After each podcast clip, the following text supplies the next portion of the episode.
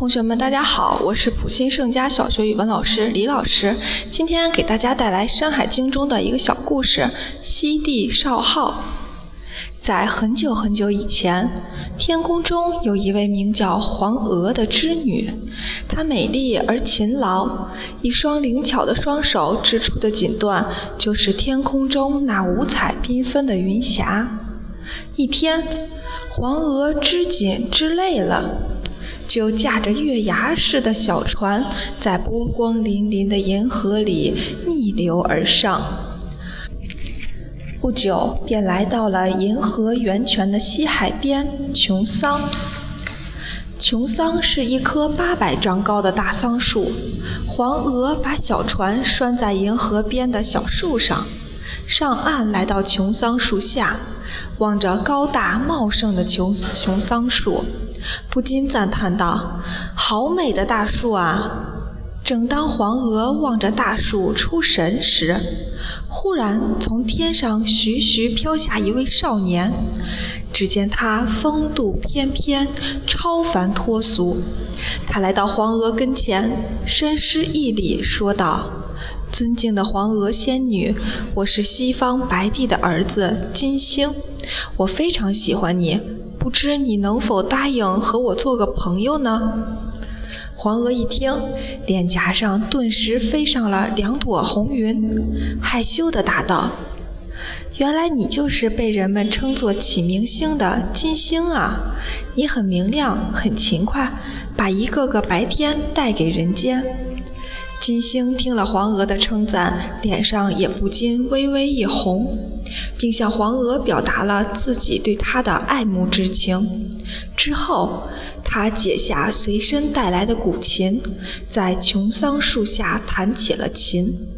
听着悠扬的音乐，黄娥情不自禁地和着乐曲唱起了动人的情歌。两个年轻人一见钟情，很快便坠入爱河。不久。他们就有了自己的儿子，取名少昊。因为少昊的父亲是在琼桑树下定下终身的，所以后来又称少昊为琼桑氏。据说少昊出生的时候，天空有红、黄、青、白、玄五只凤凰飞来，停在他们家的院子里，因此又称少昊为凤鸟氏。少昊长大后，果然禀赋超人，成为本氏族的首领。后来又成为整个东夷部落的首领。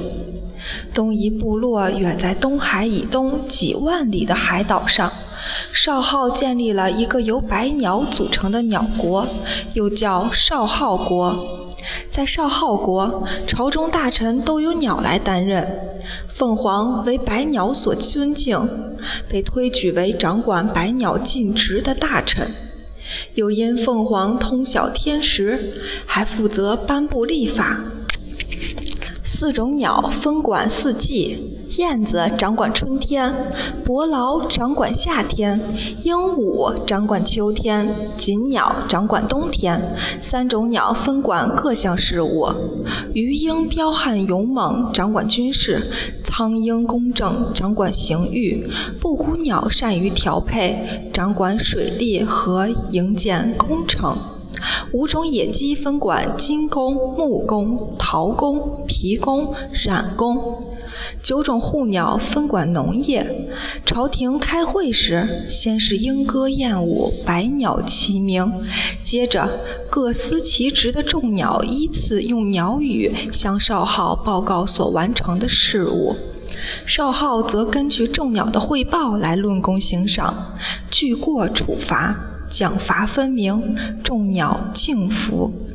少昊在东方鸟国做首领时，他的侄儿皇帝的曾孙弟颛顼曾来探访。少昊很喜欢帝颛顼，让帝颛顼协助自己处理国事，以培养他的执政能力。少昊还亲自制作了一把七弦琴。教帝颛顼弹琴唱歌。帝颛顼长大后，回到了自己的封地，少昊不愿睹物伤情，把七弦琴扔进了海底深处。皇帝在打败了炎帝、斩杀了蚩尤、刑天后，成了统治天地的中央天帝。他分别委派伏羲、炎帝、少昊、帝颛顼掌管东南西北四方。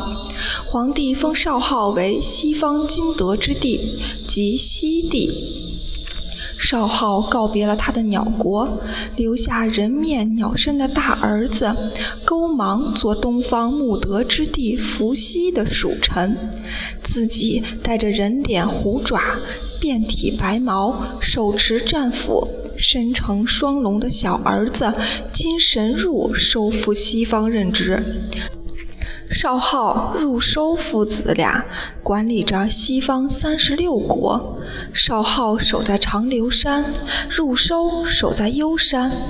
每当红日西沉时，少昊、入收父子俩身披晚霞，站在山顶凝视落日，护佑天地平安。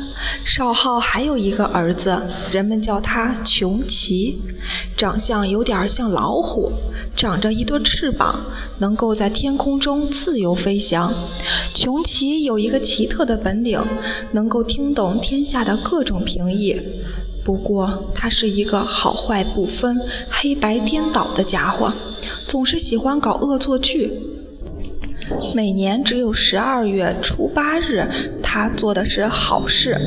他会和他的伙伴一起赶跑或吃掉天下吃人的害虫。